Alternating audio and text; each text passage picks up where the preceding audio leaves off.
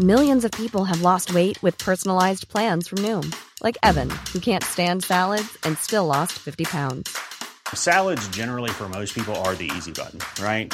For me, that wasn't an option. I never really was a salad guy. That's just not who I am. But Noom worked for me. Get your personalized plan today at Noom.com. Real Noom user compensated to provide their story. In four weeks, the typical Noom user can expect to lose one to two pounds per week. Individual results may vary.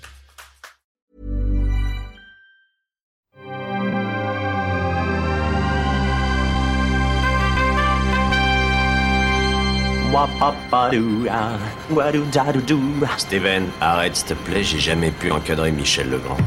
Salut c'est nos ciné, votre rendez-vous avec le cinéma, présentement décliné en extra ball, notre format court, notre programmation bis à nous qui nous permet d'évoquer une sortie. Aujourd'hui on va causer de Marie Stuart, reine d'Écosse, et on va faire ça avec ma camarade Perrine Kenson. Salut Perrine. Salut Thomas. C'est nos ciné extra ball spécial Marie Stuart et c'est parti. Tu fais un amalgame entre la coquetterie et la classe. Tu es fou.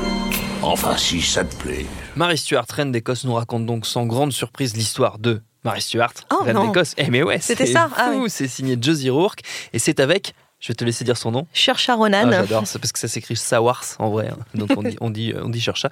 Et donc et Margot Robbie et Jack London et bien d'autres. Ça nous donc, raconte donc, euh, Perrine, le destin de, de Mary Stuart, qui fut un personnage haut en couleur. euh, euh, je n'ai pas le siècle. Elle, est- elle elle Au 16e siècle. Au 16e siècle, voilà. C'est 16e ça, au siècle. 16e siècle. Au XVIe siècle, oui, en effet, haut en couleur. Elle a été euh, reine consort de, de France. euh, Oui, et, l'épouse euh, du roi de France. Exactement. Et quand euh, il est mort, ne me demandez pas son nom, Jacques. Jacques quelque chose. Euh, quand il est mort, euh, elle, a- elle est revenue en Écosse et puis euh, ben, elle voulait un petit peu. euh, c'est pas anormal puisque c'était tec- techniquement l'héritière du, du trône d'Angleterre et elle a un petit peu voulu récupérer une, une place quoi. Enfin, au début, elle est pas trop dans l'idée de vouloir récupérer le trône, Oui. mais bon, ça va faire son petit chemin, de, son petit bonhomme de chemin. Donc elle va, elle va essayer. Et sur le trône, on a Premier, euh, ouais. donc jouée par Margot Robbie.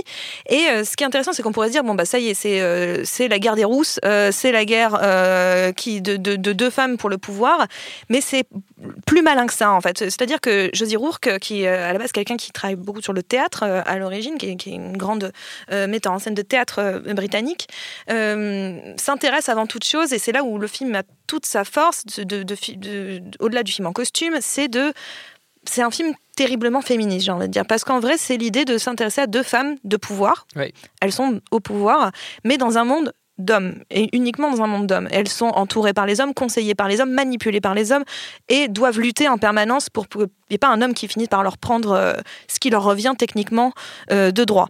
Euh, en tout cas, de droit divin, puisque c'était euh, à peu près comme ça que ça se passait à ce moment-là. Et en plus, on est dans des histoires de guerre de religion, puisqu'il y en a une qui est catholique, l'autre, elle est, elle est euh, dans l'église anglicane. Donc, on est euh, dans ces, dans ces questions-là. Et c'est ça qui est intéressant, c'est que tout le long, on a ces deux femmes qui sont à distance. L'une est en Angleterre, l'autre est en Écosse. Elles ne se croiseront qu'une seule fois. Une, une rencontre d'ailleurs qui a été complètement créée pour le film, hein, puisque Oui. en vrai, elles, elles ne sont jamais, se sont euh, jamais elles se sont rencontrées. jamais rencontrées. Et, euh, et donc, ils sont à distance euh, et ça marche par euh, échange de portraits, euh, par échange d'émissaires. Et, et, euh, c'est des, elles sont autant ennemies qu'amies en fait. C'est-à-dire Ouais. que elles sont autant amies que dirais que si on devrait comparer ça, ça serait sur un, un- une bataille navale. Ça serait deux, deux, deux capitaines de frégate, euh, l'un en face de l'autre, qui certes sont ennemis, mais se respectent parce qu'ils savent ce que, Oui. la difficulté que c'est de, de commander euh, une frégate et une armée, et, euh, ou bien euh, ou des sous-marins. Voilà, par exemple, deux sous-marins.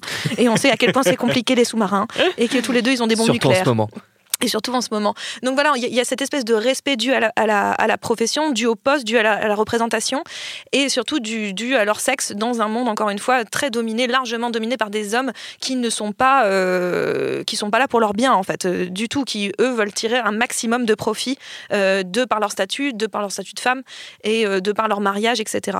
Donc il y a vraiment une... Et c'est ça qui est très très fort, qui est très intelligent dans le film, c'est que il va, il- Josie Roux va vraiment étudier la position de ces deux femmes et Ouais. comment on, on combat là-dedans et comment on existe. Et, et- et c'est très beau parce qu'elles sont empêchées. Euh, Il y a aussi de la méfiance qui va se créer, il y a il y a une peur qui va se créer. C'est assez brillant.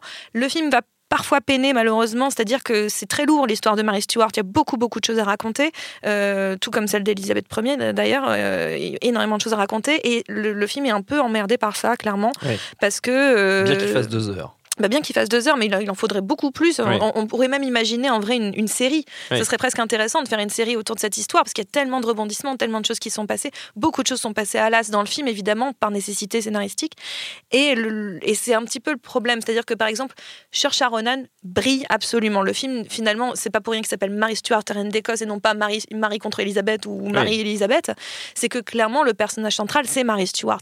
Donc c'est vrai qu'Elisabeth Ier, Margot Robbie, fait presque plus office. Euh, euh, de second rôle, euh, plus euh, elle est plus là pour rappeler, elle et son conseiller qui est joué par Guy Pierce, sont plus des rappels historiques, font des progresser historiquement l'histoire. Donc c'est presque un petit peu trop pédagogue. On nous apprend des choses, c'est bien, mais finalement c'est un petit peu longué quand on les, quand on les croise.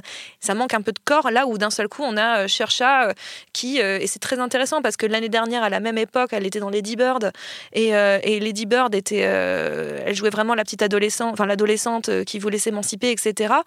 Là, on a une, femme de pouvoir, on a une femme qui en impose, on voit l'étendue du jeu de Cher Ronan qui est quand même assez incroyable. Et donc le film a un léger déséquilibre entre ces deux femmes par rapport à ça, il a aussi un déséquilibre parce qu'il y a encore une fois beaucoup trop de choses à raconter euh, en, un seul film. Mais euh, ce que j'apprécie vraiment, c'est cette. Et un peu comme dans La Favorite, il y a, quelques, il y a quelques semaines en fait. C'est-à-dire que on, utilise encore une fois le costume, on utilise des, de l'histoire pour finalement parler de quelque chose de très contemporain. on avait la manipulation, le pouvoir, etc. du côté de, de, de, La Favorite. Et de l'autre côté, euh, on a quelque chose d'un seul coup. Qu'est-ce que c'est que d'être une femme? Une vraie position féminine c'est une vraie réflexion sur notre époque. Donc je pense que le film a une, en fait, a une intelligence de fond, a une forme particulièrement réussi, relativement sage. Hein, la mise en scène a, quelques, a quelques fulgurances, quelques merveilles dedans, mais euh, relativement sage dans son ensemble. C'est vrai qu'on a un peu l'impression qu'elle se balade en tenue haute couture et très bien coiffée pendant tout le film.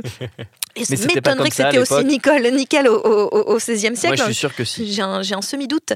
Mais, euh, mais en soi, c'est pas tellement ce qui importe. Ce qui importe, encore une fois, c'est euh, comment on peut raccrocher cette histoire-là qui reste très, très, finalement, très, très contemporaine, en fait.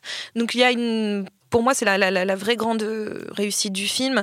Après, voilà, il y, a quelque chose qui lie les deux films d'une certaine façon aussi, c'est qu'on partage un même acteur, puisque c'est Joe Alwyn qui est, qui est euh, qu'on avait vu dans, dans Billy, euh, bien sûr, euh, voilà, Billy Lynn, le film d'Angly. donc Joe Alwyn, qui était donc le un des love interest de, dans, dans La Favorite, qui est encore une fois un love interest ici, et qui est un, un acteur terriblement doué visiblement. Mais euh, je, je recommanderais le film pas pour euh, finalement euh, son storytelling qui, qui, qui, peine un peu et qui veut tellement euh, et voilà raconter des choses et se raccrocher à la réalité ce que je comprends très très bien. Mais finalement pour ce qui ce qu'au fond il, il arrive à dégager euh, comme problématique très très actuelle et, euh, et avec surtout encore une fois une performance démentielle de de Cher Ronan qui pour moi est juste la meilleure actrice de sa génération. J'adore quand tu prononces quand tu prononces je, je, ne m'en lasserai jamais je pense. Marie Stuart Reine d'Écosse c'est à découvrir au cinéma. Et notre temps est écoulé. Merci Perrine. Merci à Solène à la technique binge.audio pour toutes les infos utiles on vous dit à très vite je préfère partir plutôt que d'entendre ça, plutôt que d'être sourd. Binge